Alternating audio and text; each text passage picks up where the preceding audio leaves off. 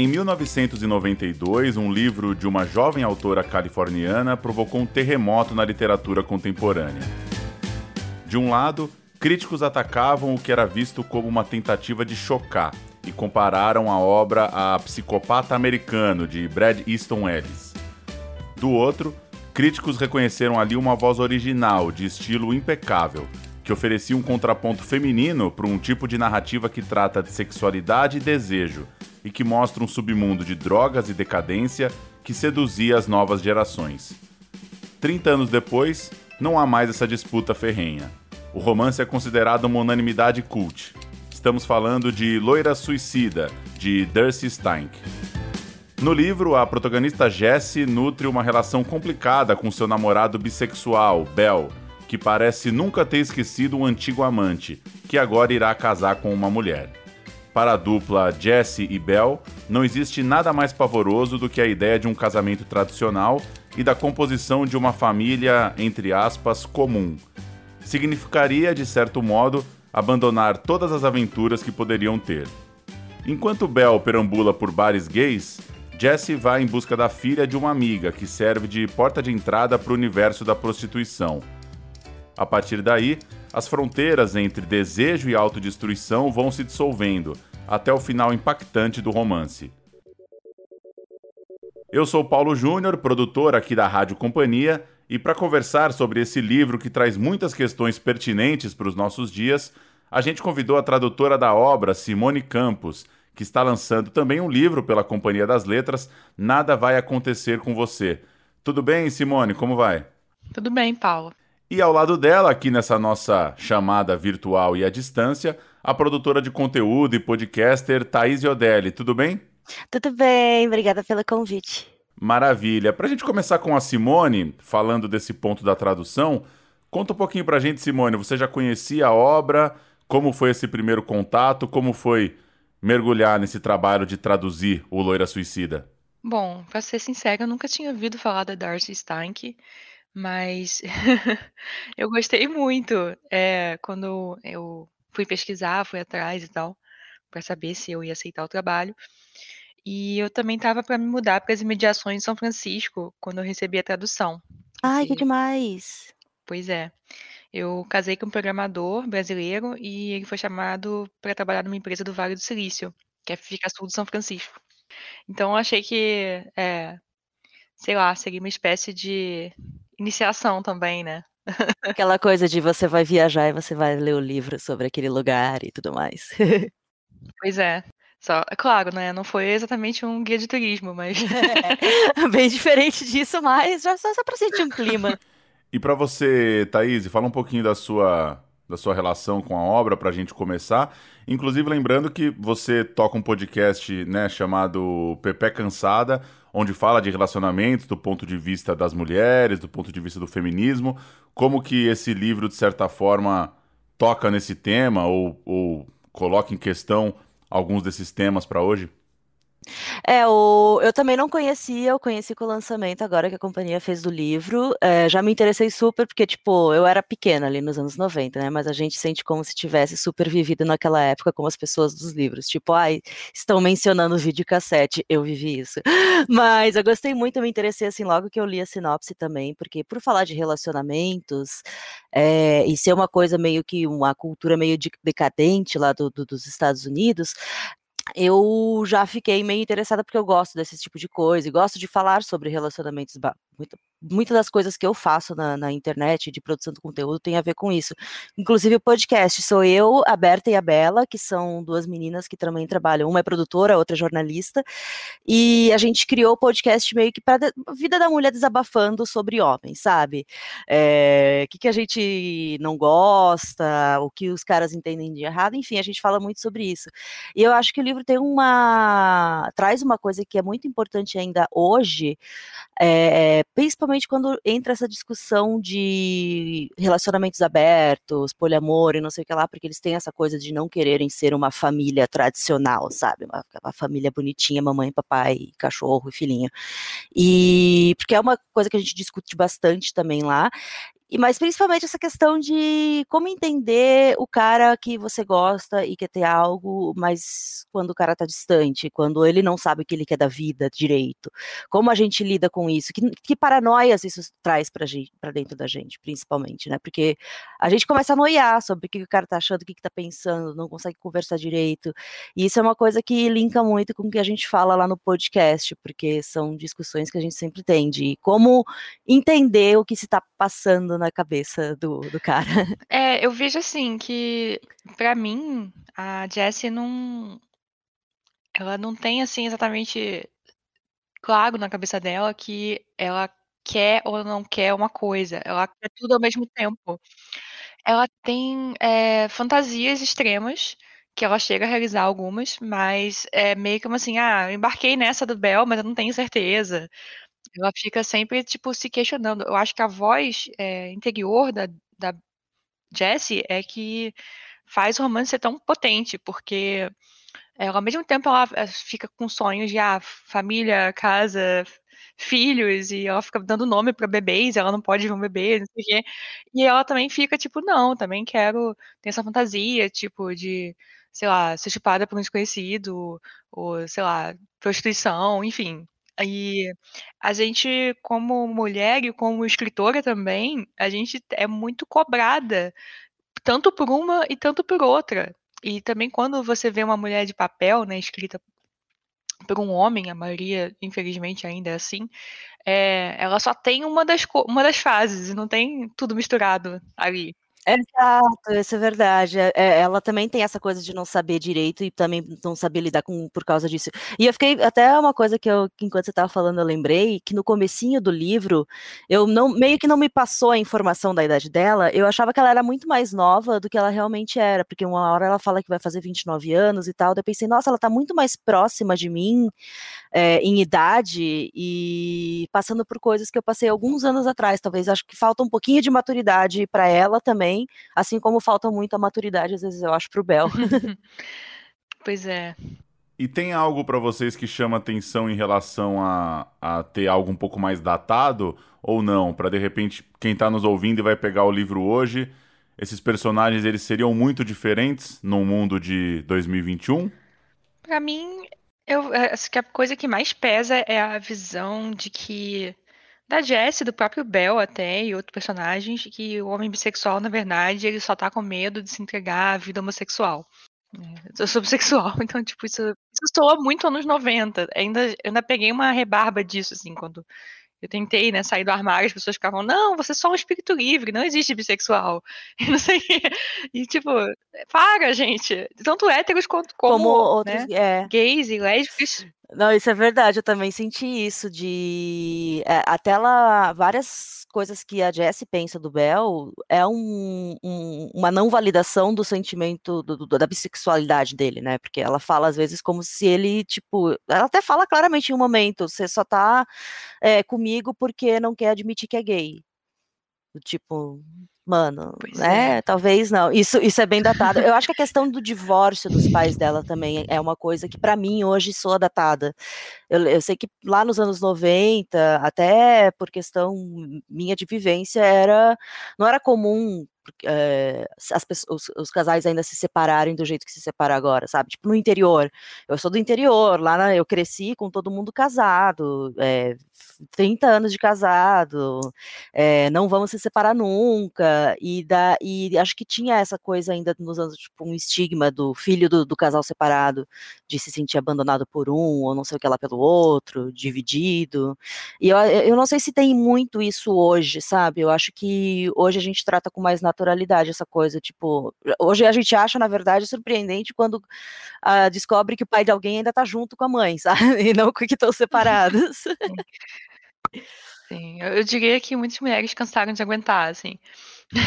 E no Rio de Janeiro, eh, eu morava no Rio de Janeiro, né, a minha vida inteira, eh, até até 3 anos atrás. E aí, eh, lá era mais comum, meus pais se separaram quando eu tinha uns 12 anos, já estava todo mundo se separando também. É. E mas é uma coisa que me soa assim, isso é uma isso é uma retrato de época, não é que esteja datado também. É, datado. É, é uma coisa que, tipo, na hora que eu li, eu até fiquei, hum, é, é uma questão para ela, para mim não parece uma questão super importante, porque hoje a gente trata isso com. Já, já tem métodos para tratar de um jeito mais de boas, tipo a separação das uhum. pessoas e tal. Mas eu fiquei, é, anos 90, naquela época eu acho que era meio, meio surpreendente ainda você crescer num ambiente familiar totalmente separado, assim. Então. Sim. E sim, eu não queria me estender muito, mas já me estendendo. é, eu vi essa, essa visão de que na mulher, né, a sexualidade é mais assertiva, eu quero isso, eu tenho essa fantasia, eu vou realizar. É, isso tem que estar de mão dadas com é, abuso de drogas, uhum. autodestruição, degradação humana. Isso ainda tem até hoje. Embora eu considere muito datado, tem muitos caras escrevendo mulheres com, essa, com esse perfil. Ah, gosta de drogas. Nossa, ela tá querendo se destruir, sabe? Não, gente, a, gente só quer realizar uma fantasia, ou várias, enfim. É, que dá aquela visão de ela não está bem por dentro, então ela está se auto-sabotando e se destruindo por fora. Fazendo sexo, ó. Oh. E tem a coisa. É, fazendo sexo, meu Deus, uma mulher fazendo sexo, isso é muito surpreendente. É, mas é, é, legal também, tipo, daí uma coisa que não, que é uma coisa que se encaixa com os dias do, de hoje, né? Não é um recorte de época, é, é que ela vive essa sexualidade dela, né? Ela, ela tem essa. Ela até fica uma hora ou outra meio culpada, mas assim, ela apenas vive. Não é uma questão de, ah, eu estou mal, então vou dar para o primeiro cara que eu ver na rua. Não, é uma fantasia, é uma coisa que quer ser realizada, não é um problema que ela está enfrentando, ou por causa do Bel, ou por causa das drogas. Óbvio que, tipo, enquanto ela está fazendo tudo isso, isso está na cabeça dela, mas acho que não é um, um, ai, porque o, o Bel fez isso, então eu vou lá e vou fazer aquilo, sabe? É uma coisa, tipo, inerente a ela. Se o Bel não existisse, acho que ela estaria fazendo as mesmas coisas, por exemplo. Pois é. Nesse quesito, eu diria que Fleabag é um pouquinho mais datado do que Loura Suicida, fazendo uma provocação aqui. e só voltando um pouquinho numa coisa da, da bissexualidade, você, vocês acabaram de falar, né? Você citou, Simone, que às vezes a pessoa acaba não sendo reconhecida ou não sendo levada a sério, enfim, mais ou menos na linha do que você disse. Eu queria ouvir vocês um pouquinho mais sobre isso. É, é muito difícil criar um personagem bissexual sem cair nesse estereótipo, conseguir trazer para esse personagem a complexidade do que ele representa, enfim, para a gente falar um pouquinho mais disso, vocês já falaram que talvez isso é um pouco datado no livro. Como que como que isso poderia ser melhor trabalhado, digamos, para dar conta? Esperando a Thaís, né? Não sei. Ah, uma, eu acho que assim, essa questão que, que que me surpreendeu é que, enquanto eu lia e via todas as fantasias que a Jessie tinha e que ela fazia e tudo mais, eu, eu pensaria que ela não teria uma questão com a, com a bissexualidade do, do Bel, porque, nossa, você é tão aberta, você faz tantas coisas, você faz tanto, tantas atitudes que você tem que não condizem com o que a família tradicional espera. Eu esperava que ela tivesse uma, uma abertura melhor para entender, não, esse cara ele teve um amor do passado que ainda assombra ele, né? Que por acaso era um homem, mas ele também sai, gosta de mulheres e, e, e tá com ela. Não, não seria um grande segredo, mas para ela é. Para ela, quando ela pensa que ele tá traindo ela com outra pessoa, nunca é uma mulher, é sempre um homem. Então eu acho que na cabeça dela não tem essa abertura ainda de pensar, mano, o cara gosta dos dois, pronto, sabe? Não, não tem que questionar se ele tá comigo porque, na verdade, ele quer fingir que não é gay ou quer manter uma aparência de que ainda seja tem alguma um traço de heterossexualidade por ser homem e tudo mais. Mas é algo que, na verdade, a gente, a gente, eu falo como se fosse datado, mas existe muito ainda hoje mesmo, né? Dessa coisa que a gente brinca do B do LGBT ser de banana. Porque ainda rola muito disso, justamente que a Simone comentou antes, da pessoa ficar questionando, sabe? Ah, mas não é uma fase? Ah, mas você não pensou que poderia ser só um e não o outro, sabe? Existe muito isso. É, eu escrevi uh, Nada Vai Acontecer com Você, tem acho que umas três, pelo menos, personagens protagonistas que são bissexuais, a maioria mulheres mesmo. E elas, cada uma delas vive isso da forma particular dela, sabe? Uma curte BDSM e tá namorando um cara, a outra. Duas estão namorando entre si, mas elas têm um relacionamento aberto e fazem trabalho sexual, então, tipo, às vezes elas. A maioria das vezes, na verdade, elas ficam com homens e coisas assim. Então, bom, Eu não tenho muita dificuldade, mas é porque eu tô vivendo dentro, né, de uma de um corpo bissexual queer. É, é, você tem a você tem a a a vivência ali, né, eh, porque, assim, eu acho que o mais o o problema mesmo, eu não sei também quais quais qual é qual era a orientação sexual da da Darcy e tudo mais, mas tem essa coisa de você ter um um estereótipo, né, de desse personagem, ah, vai ser o cara que tá confuso, vai ser o cara que ou a mulher que também não tipo, quer experimentar, não sabe direito o que é, não sabe escolher, não sabe o que é da vida e isso se transfere para o sexo. O às vezes, quando uma pessoa que não é tanto do meio acaba caindo nesse estereótipo, às vezes eu acho que a Jessie cai nesse estereótipo de de achar do outro, até porque é meio estranho, porque na verdade ela tá meio que desenvolvendo também, né, um um interesse por uma outra personagem, eh, a além do Bell. Isso, pois é. E fica bom, sabe, esse tá, tipo É, então acho que ela ali, ela vai começando a entender talvez um pouquinho ele vai ficando uma coisa mais tipo: "Ok, esse é o jeito que eu esperaria", porque não é, nossa, ela não pensa na na Madison, por exemplo, de um jeito super sexual, eu acho que ela pensa nela de um jeito afetivo, assim, de acolher, de dar carinho, não sei o que lá, daí acho que ali ela vai entendendo um pouquinho que a questão da bissexualidade não é só sexo, é também, eh, toda essa questão de acolhimento ali. Sim, mas por outro lado eu acho que isso retrata bem o preconceito internalizado. A pessoa é bissexual e ela vê, sei lá, o namorado ou a namorada dela sendo bissexual e pensa assim: "Hum, vai me trocar pelo, sei lá, sexo oposto ou pelo mesmo", não sei. Da pessoa ter medo do tipo: "Ai, se for pra me trocar, me me troque por uma outra mulher e não por outro homem", ia se sentir de alguma forma diminuída, sabe, por causa disso. É gente doida. Preconceito, Exato. né, internalizado, pois é.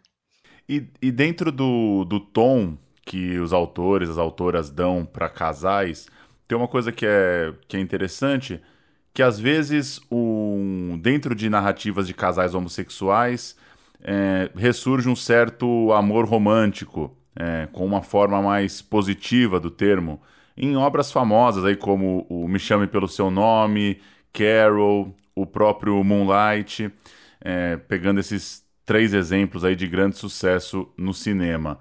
Como que vocês veem isso? Às vezes isso também é um pouco é é um rótulo um pouco pronto dessas grandes histórias de casais homossexuais, pegando esses exemplos do cinema. Como que vocês veem essa composição dos casais, digamos assim? Uhum. Eu acho que nessa ali nessas nessa época dos anos 90, as narrativas queer que mais existiam, elas não focavam talvez numa coisa mais natural, elas focavam talvez mais no sexo, na contracultura, que era uma coisa mais tipo de grupos nichados, hã, que viviam na margem, né.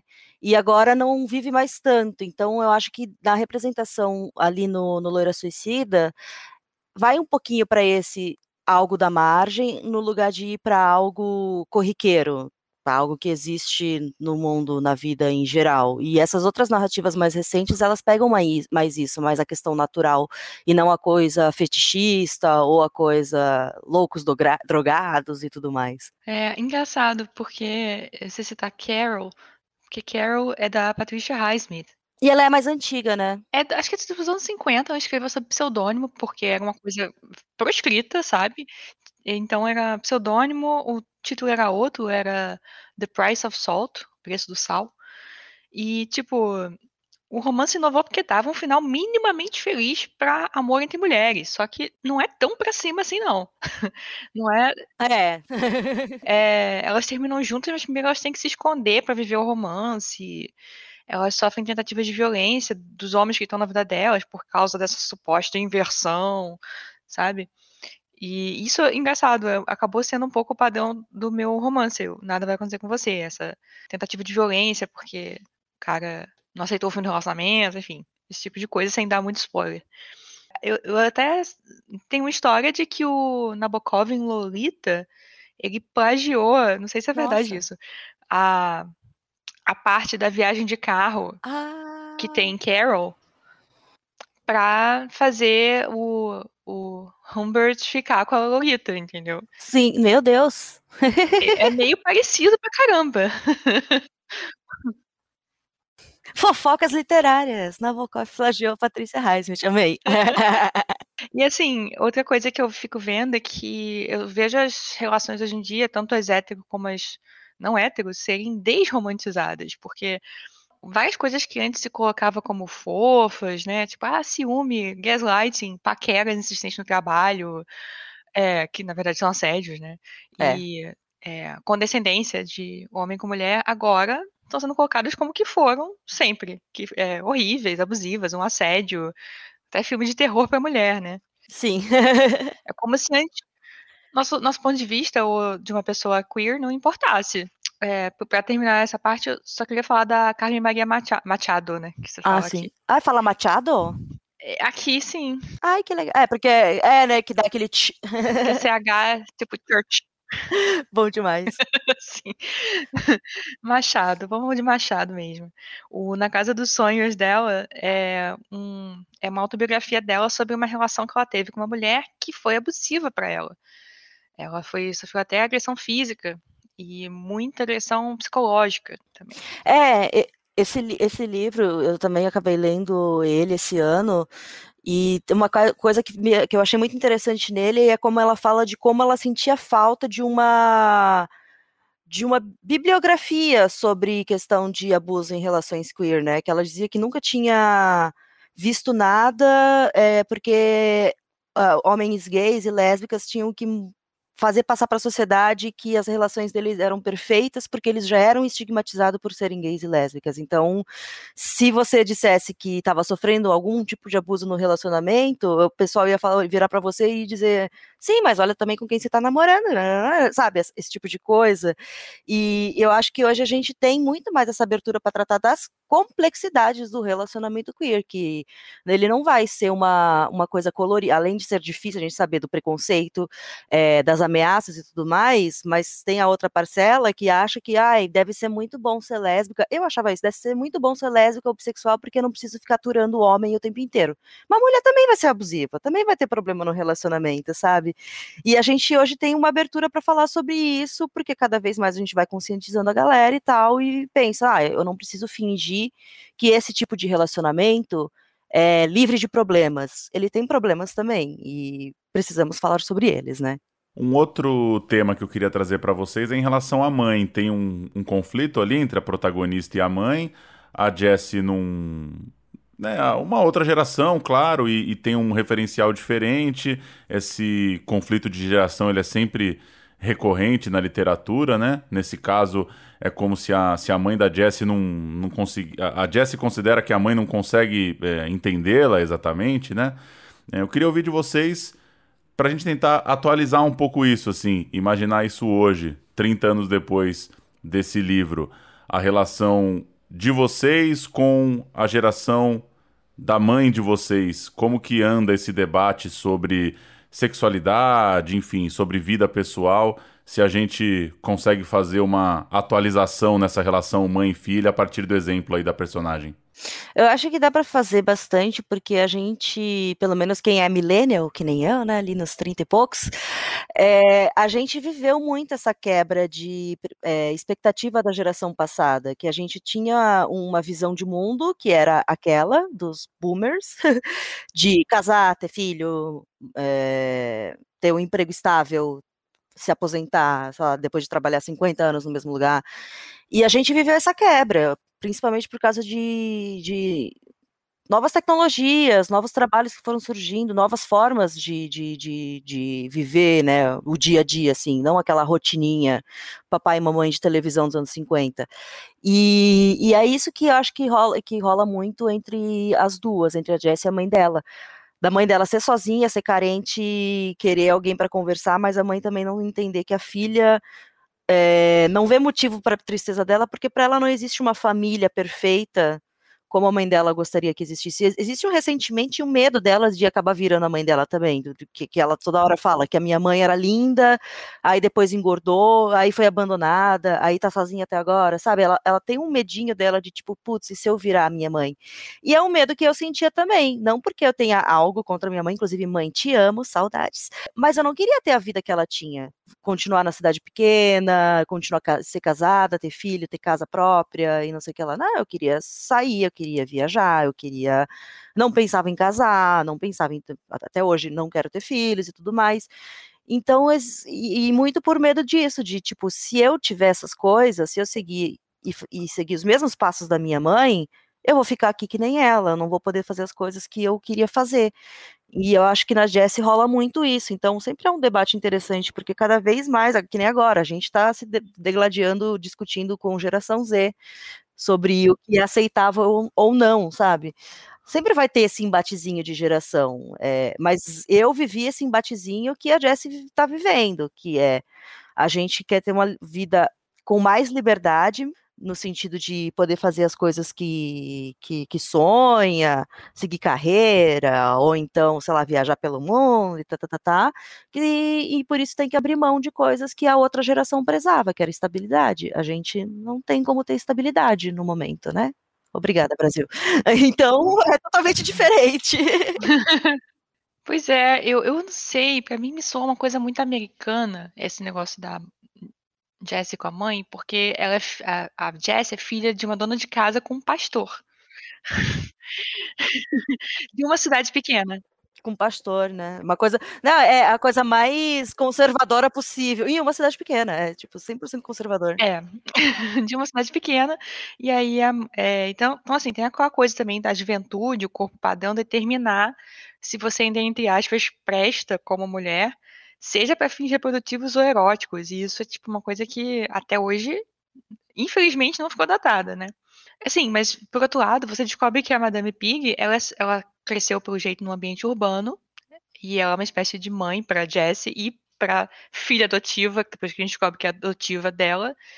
E essas duas são cheias da saliência também. Então, Exato, já já estavam ali na vanguarda. Eu fico pensando assim, no contexto brasileiro, eu, eu sempre morei no Rio de Janeiro, e por mais, sei lá, nerdzona, que eu era muito nerd desde criança e tal. Não gostava de muvuca, carnaval, não sei o quê, mas depois eu comecei a gostar porque eu descobri um jeito meu de curtir, não sei o quê. De curtir essas coisas. Exato, eu fazia cosplay no carnaval, é isso que eu fazia. Me vestia como personagens específicos que eu tava afim de homenagear naquele ano. Eu fazia, eu ia para as lojas de carnaval, comprava as paradas, enfim, ia na costureira, faz, faz a fantasia, não sei o quê. Isso é muito carnavalesco. Ai, que maravilhoso. E, e minha mãe, mesma coisa, né? Então, assim, a minha relação com ela é tipo assim, ela veio me visitar em São Francisco, logo depois, em 2019, que eu mudei para cá. E a gente, enquanto ela estava aqui, ia ter uma feira de. Uma, a famosa Folsom Street Fair, que é uma espécie de feira de fetiche, kink, LGBTQI, que é, é, vem assim de bastante tempo já. E basicamente eles fecham a rua, pedem a identidade para ser só maiores de idade não sei se 18 a 21, mas acho que 21 para poder beber. E vira tipo um blocão de carnaval com uma quermesse BDSM de fetiche, assim. É muito louco. que maravilhoso. É em setembro, mas com a pandemia não teve. Enfim, vamos ver esse setembro. Eu fui, eu ia com meu marido, eu falei, olha, mas se você quiser eu te levo para outro lugar, para você não ficar exposta a isso. Ela, o quê? Eu quero ir. Aí ela foi também comigo, mas a gente ficou separada, assim, ela ficou com o marido dela, eu fiquei com o meu. Boa. E a gente se encontrou e no meio, aí a gente tinha pegado a mesma sacola de brinde de um quiosque, que era cheia de, de saliência também, enfim. Não, eu, eu, lembrei, esses dias eu tava falando com a minha mãe no telefone, que ela mora em Santa Catarina e eu aqui em São Paulo. Aí a gente tava conversando e tal, não sei que coisa que eu falei, reclamando de, de vida, reclamando de homem sempre, né? E eu mencionei, tipo, mano, a, a, a melhor coisa que a gente pode ter agora é um vibrador. Eu nunca mencionei vibrador na vida para minha mãe, eu já estava oferecendo comprar um vibrador para minha mãe, sabe? Tipo, pensando, ela tá abrindo um pouquinho mais a cabeça para esse outro tipo de vida também, sabe? Eu, talvez secretamente ela queira se separar assim que a pandemia acabar. Vamos aguardar os próximos capítulos. Sim. Mas, mas existe essa uh, uma vontade ali na vida adulta uh, né, mais, mais madura, de, pô, vamos experimentar coisa. Até porque a gente está justamente nesse período do que a Jessie, por exemplo, fala, vou fazer 29 anos, e fica pensando nessa questão de família, é, de estabilidade, de ter alguma coisa concreta, sabe? Não fala de ter filhos exatamente, mas poderia falar. Vai falando de um jeito como se estivesse chegando no fim da juventude, tipo, mano, tá acabando meus 20 anos e acabou minha vida aqui. Se eu não tiver nada é, concreto até os 30, não vou ser nada, vou, não vou ser ninguém na vida. E não, agora os 30 anos é a, a, a fase que você começa a curtir, que você começa a pensar, tipo, ah, daqui a 20 anos eu ainda vou estar jovem, daqui a, 30 anos eu ainda vou estar fazendo coisa. E antes não, a gente já chegava nos 30 pensando, putz, daqui a pouco eu vou ter que me aposentar, né? Aí não posso, não vai ser socialmente aceito namorar, sair, transar, não sei o que lá. E, e, nos anos 90 a gente achava isso, agora a gente já não acha, tipo. Eu já vejo, já começou a vir aquela onda de você é velhinho, você não precisa ficar sozinho em casa, venha para tarde dançante, vai fazer curso, vai viajar, de reviver, tipo, de viver realmente a vida e não pensar, ok, aqui acabou. A gente tem mais tempo agora para fazer os rolezinhos. Ah, sim, com certeza. Quer dizer, tinha antes da pandemia. Ah, sim. Sim. Esse tempo foi interrompido, mas está voltando, vai voltar, não é possível. Vai voltar, pelo amor de Deus. Eu vou ler um trechinho aqui do livro para fazer a próxima pergunta. Abre aspas. Bel queria um discípulo, alguém que concordasse que ele era um novo tipo de pessoa, definindo formas modernas de viver que não tinham nada a ver com os compromissos tradicionais, com potencial para um emocional vigoroso e vacuidade moral. Às vezes eu achava brutais as ideias dele sobre relacionamentos mais frutos de uma infância difícil e de uma adolescência complicada do que alguma verdade futurista inevitável, mas outras vezes vinha uma ansiedade insidiosa que me recordava do darwinismo, me fazia imaginar se não deveria dar ouvidos caso eu quisesse, como queria, esmagar as partes fracas de mim mesmo. Fecha aspas. Aqui essa questão da normatividade da monogamia está em jogo. A posição da narradora no começo do livro ainda é um pouco ambivalente, né? Ela trata um pouco com sarcasmo a, a visão da personagem. E aí eu queria ouvir de vocês em relação especificamente à monogamia. Como que. É, vocês já falaram um pouco disso nas outras respostas, mas enfim, para a gente reforçar um pouco, como que vocês veem isso no, no livro, nessa história específica, e na uma reflexão mais geral sobre como esse debate está nos dias de hoje. E na literatura, inclusive, se vocês quiserem puxar algum exemplo. Eu vejo que, para mim, é, me parece que a Jessie embarcou na do Bell. Não parece que ela, tipo, abraçou isso com toda a força. Ela só, tipo, talvez por um condicionamento dessa visão mais antiga, ela acha que o homem que estabelece os parâmetros do relacionamento e ela só vai na onda, entendeu? Uhum. Por mais que na cabeça dela ela seja muito cabeça aberta ou coisa assim. Agora, o que eu vejo hoje são mulheres determinando, não, eu quero me separar, não, eu quero abrir a relação. E isso é uma coisa que muitas vezes acaba nos anos 90 e até no começo dos anos 2000, a mulher que às vezes, não sei, declarava desejos sexuais ou fantasias em por aí ou na literatura, enfim, ela era vista como alguém que só queria agradar homem. Ah, você está falando isso porque você quer chamar a atenção de homem. então, na verdade, não, sabe? Às vezes a gente faz umas coisas na própria cabeça mesmo. Exatamente. Eu acho que, no caso do livro da, da Lula Suicida, a Jessie, ela não tem muito input na forma da relação, mas ela só lamenta esse acordo até ela começar a aproveitar. Mas aí, quando ela aproveita, ela mora num lugar que permite realizar as fantasias loucas da, da cabeça dela, ou pelo menos no papel permite. E que a, a, cabeça dela, como eu falei, é uma mistura de fantasias extremas com fantasias de vida normal, tradicional, estável, família. Ela é uma mulher normal. Ela é uma mulher normal. É, eu acho que, tipo, talvez naquela época, até pela estigma, uh, estigmatização do tipo, ai, a mulher que fala de seus desejos, ela é puta, ela é rodada, ela é não sei o quê, sempre do jeito pejorativo, falar do desejo sexual é pejorativo. E eu acho que a Jessie, ela queria ter a vida normal, mas tendo seus desejos. Acho que não tinha essa coexistência dos dois na visão social da época, do tipo, você pode ser uma dona de casa monogâmica e todo final de semana ir para casa swing, de swing com seu marido, sabe? É uma coisa que hoje coexiste. A gente tem a nossa vida normal e a gente tem a vida secreta, que é essas fantasias que a gente vai, vai tendo e vai realizando. Mas antes era muito 880. Ou você é um monogâmico que não sai de casa e fica jogando canastra todo dia de noite e não transa mais, ou você é uma pessoa solteira que tá dando para todo mundo. Era um ou outro.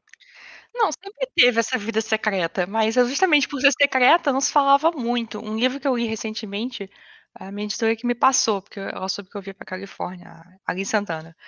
Ela me, me deu o A Mulher do Próximo, do Gaita Lees. Ah, sim que é uma, um grande, um enorme livro reportagem sobre toda essa vida de saliência da Califórnia, incluindo resorts nudistas ou de amor livre, é, casas de massagem. E ele foi lá, a primeira pessoa, bem ao estilo New Journalism, e viveu isso e contou. Maravilhoso, quero muito ler isso também. Não, mas aí sobre essa questão de, de relação aberta, poligamia, monogamia, é uma discussão que se tem muito hoje, é, ainda, né? Todo mês no Twitter começa alguém a brigar porque um é monogâmico e o outro é poligâmico, é, é normal. Eu vejo como uma coisa eu viria, se fosse eu no comecinho dos anos 2000, eu ficaria, nossa, que coisa absurda, como consegue, como é possível, não consigo entender, porque eu tinha uma visão muito monogâmica do mundo também. Então, nos anos 90, isso me parece ainda mais, mas eu concordo com o que a Simone falou, parece que muito que ela vai na onda dele do que ela realmente querer ter um relacionamento aberto, tipo, estar ali para agradar, porque ele quer assim e ela quer estar junto com ele. Eu acho que acontece isso no livro. E, e, acontece isso muito hoje também, no sentido do. Mas não no sentido de dizer que a mulher quer agradar o cara, é no sentido do cara se aproveitar da mulher, sabe? Tipo, do cara pagar, ai, amor livre, não sei o que lá, mas ser ciumento, ser abusivo, querer controlar com quem a parceira sai. Eu acho que existe. Como a gente vai vivendo mais, vai ficando mais normal esse tipo de relacionamento, também vão aparecendo as coisas que vão acontecendo de problema dentro deles, né? Do tipo, é relacionamento aberto, mas só para um, para o outro não. Então tem muita discussão ainda sobre isso rolando. Acho que é uma. Um, e um jeito de relacionamento que eu, particularmente, vejo que faz mais sentido para mim também nesse tipo de mundo que eu quero viver, que não é um mundo super estável. Não é nem que eu quero viver, né? Eu sou obrigada a viver num mundo que não é estável. Eu não tenho escolha. Se pudesse escolher, meu Deus, estaria super estável nesse momento. Mas conforme rola todas essas mudanças de economia, vida social, vida profissional, vai mudando também a forma da gente se relacionar e vai crescendo mais. Eu acho que o pessoal está mais mais propenso hoje a viver esse tipo de relacionamento não para agradar o outro, mas porra, vamos experimentar, sabe? Sim, mas eu vejo também que é uma coisa bem Califórnia também, que você vê que a pessoa que, quando é jovem, ela tem, ela faz poucas e boas, usa todas as drogas, experimenta de tudo, e aí ela, sei lá, casa, pode ser um casamento homo ou hétero, fecha a relação que era aberta, tem filhos e começa a falar mal do, dos LGBTQI que são BDSM ou que levam vida promíscua, enfim, vira um conservadorzão ainda que de fachado frustrado, e, e, tipo, isso eu vi acontecer direto, não só aqui nos, nos Estados Unidos, né? No Brasil também.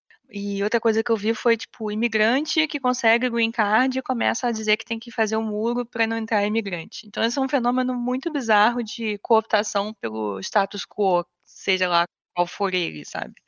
Mas acontece pra caramba. O imigrante que vota em Trump. É basicamente isso. Nem aqui o gay e o negro que vota no Bolsonaro. Pois é. Então, assim, acho que a pessoa que experimentou na juventude, ela fala, ah, mas isso ficou lá na juventude. E agora, sabe, eu tô com, tô com 38 anos, quase 40, e chegando aí, falando, não, continuo saliente. Não, tô condenando ninguém, não fis, não tô fiscalizando, né? Exatamente. é, eu acho que é, que é isso, porque é, na, na geração, né, voltando para a questão até da geração, na geração anterior, eles com a nossa idade já estariam super estabelecidos na vida. Já teria tudo, tudo planejado até a velhice. E que era. A, não era nem tipo a, o que acontecia realmente, é a visão que tinha que ter porque todas as narrativas que a gente via era assim, na novela era assim, no não sei aonde era assim, era tudo, tudo regradinho, e, e agora não, então a gente chega agora com 30, quase 40, esses dias estava pensando, nossa, com 40 anos eu ainda vou estar jovem e bonita, é, espero eu. então, a gente não tem mais essa visão de fim de vida, eu acho. A gente, tipo, óbvio, a gente sabe que vai morrer, vai envelhecer, se, se, se chegar até isso, mas não tem essa, não é uma coisa vista como negatividade, com tristeza, com, ai, acabou, não posso mais fazer coisas porque sou velho. A gente tá no tipo, não, sou velho, mas tenho tempo, tenho disposição. Agora, agora a gente já tem dinheiro também, né? Porque se eu fosse querer fazer essas coisas com 20 e poucos anos de idade, dinheiro ia ser um problema. Eu ia estar tendo que fazer que nem a Jess e usar meu corpinho para ganhar dinheiro, porque de resto não tava rolando. E por tudo isso que a gente falou, a Darcy Stein, que ela abriu o caminho, de certa forma, para muitas escritoras tocarem nesses temas, temas que estavam ou ainda estão, de certa forma, sequestrados por escritores homens. Como que vocês veem isso e que outras autoras vocês acham que vêm tratando desses temas de desejo, de sexo, de relacionamento de uma forma tão aberta e tão franca, mais ou menos na linha dessa da autora que a gente está tratando hoje? Cara, eu lembrei é, de uma autora também brasileira, é, a Ciane Mello. Ela escreve contos, é, ela vai mais pro lado do erotismo, são contos eróticos, mas ela escreve de um jeito muito legal sobre essa questão de desejo, de sexo. A, a, forma que ela narra não é aquela forma dura, sabe? Que a gente lê às vezes até com uma vergonha, do tipo, mano, você realmente está usando esse eufemismo só para não parecer coloquial demais numa cena de sexo. Então, acho que para quem procura uma narrativa que seja boa, literariamente boa, mas de um jeito natural, que fale sobre sexo, a Ciane Mello é muito boa. Ela tem um livro publicado que é Digo Te Amo para Todos que Me Fodem Bem. Uh, mas ela tem contos espalhados pela internet também que, é muito, que são muito bons. E aí, para uma fase, para um lado mais é, reflexivo de relacionamento, eu acho que a Sally Rooney é quem quem está mais descrevendo bem para mim a, a, minha geração, assim, de como a gente se relaciona. Que a gente pode não ter os problemas que a Jessie e o Bel tinham nos anos 90, mas a gente tem os nossos de agora muito complexos, que é essa coisa de uh, demonstrar sentimento, essa coisa de desromantizar de tudo, de ser meio blasé, sabe? Eu acho que ela é, narra as histórias dela desse jeito, contando muito bem por que a gente chegou nesse ponto de ser meio blasé com, com amor e tudo mais. Eu fiquei com, assim, por causa da experiência com trabalho sexual da Jessie, que é um pouco assim, é, eventual ou casual, mas ela tem, é, tem uma personagem, a Madison, que é tipo full time, né? E aí é, eu fiquei com vontade de indicar livros de mulheres sobre trabalho sexual. Ah, tem a Bom, o meu francês está enferrujado, mas acho que é Virginie Despentes, né? Que é Vir, Virginie Despentes em português. mas ela é uma autora que também é, ela fez, ela é cineasta. Tem o filme Bes Moi, que é bem forte, já aviso. Eu vi, sei lá, com 18 anos no Festival do Rio e me marcou assim. E quer dizer, exatamente me come, né? Me fode, enfim. E ela é autora do livro Teoria King Kong.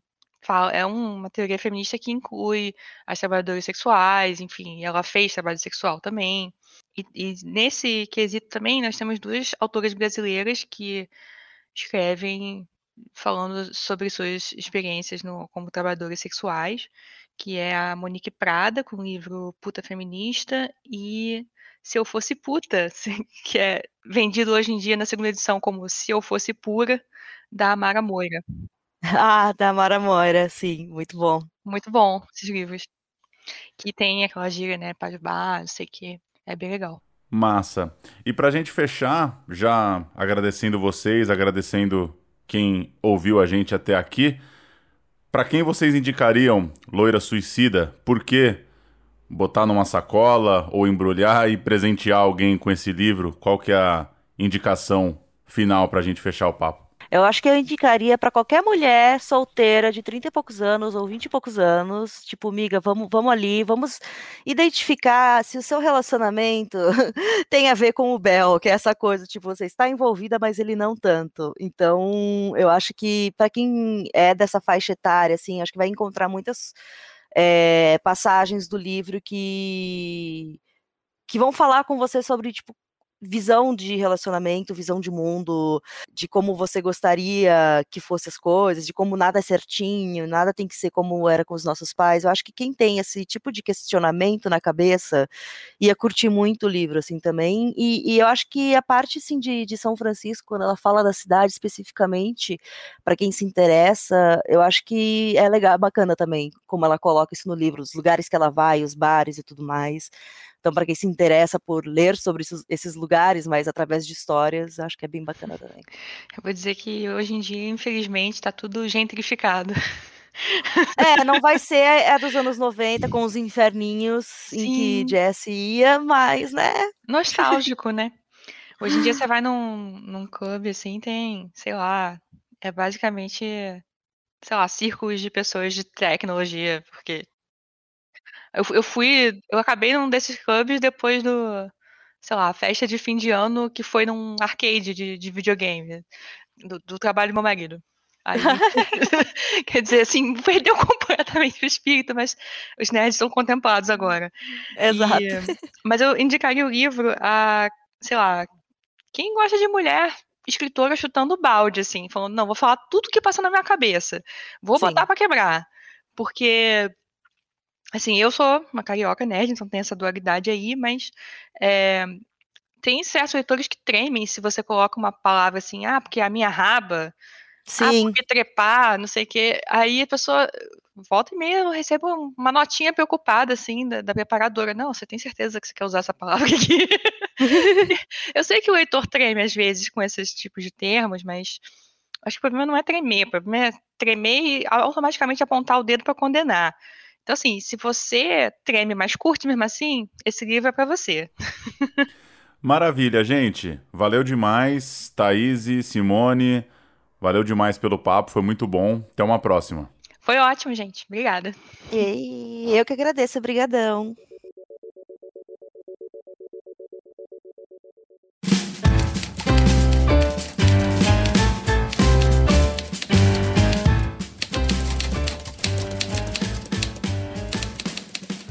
E a Rádio Companhia fica por aqui.